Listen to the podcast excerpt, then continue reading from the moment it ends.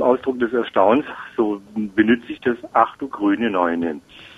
Ja, die grüne Neune gehört auch so wahrscheinlich in den Bereich des Aberglaubens, aber ganz ehrlich gesagt sind sich die Sprach- und Sprichwortforscher da nicht so ganz einig. Es gibt eine Idee, dass es von einem Berliner Lokal herkommen könnte.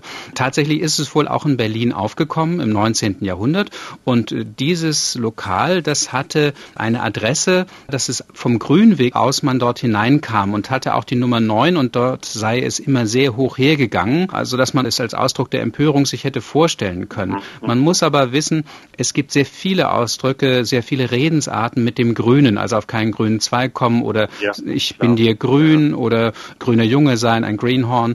Also mhm. mit Grün gibt es ja, da klar. ganz, ganz viele Dinge. Es kann auch Grün etwas Negatives sein, also Grün und Gelb von Neid sein zum ja, Beispiel. Genau. Und die Neun gehört ja zu diesen symbolischen Zahlen auch.